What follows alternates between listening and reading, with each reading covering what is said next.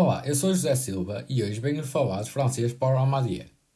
Paul nasceu em 1888 em La Rochelle e mais tarde formou-se em Direito na Universidade de Toulouse, tendo ainda realizado seu doutoramento em Direito Romano.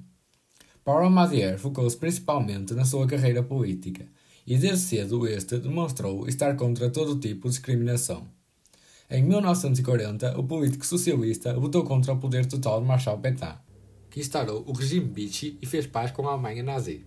Durante esse regime francês, Ramadier fez parte da resistência francesa. É durante a Segunda Guerra Mundial que Paul Ramadier e a sua esposa Marguerite fazem um grande gesto humanitário.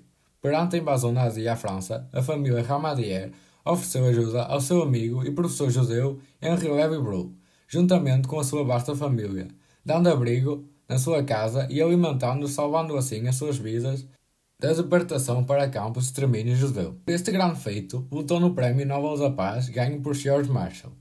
Nos dias de hoje, Paul e Marguerite Ramadier são lembrados com muito respeito pelo Museu Yad Vashem, tendo inclusive tido uma cerimónia em sua honra em 1994.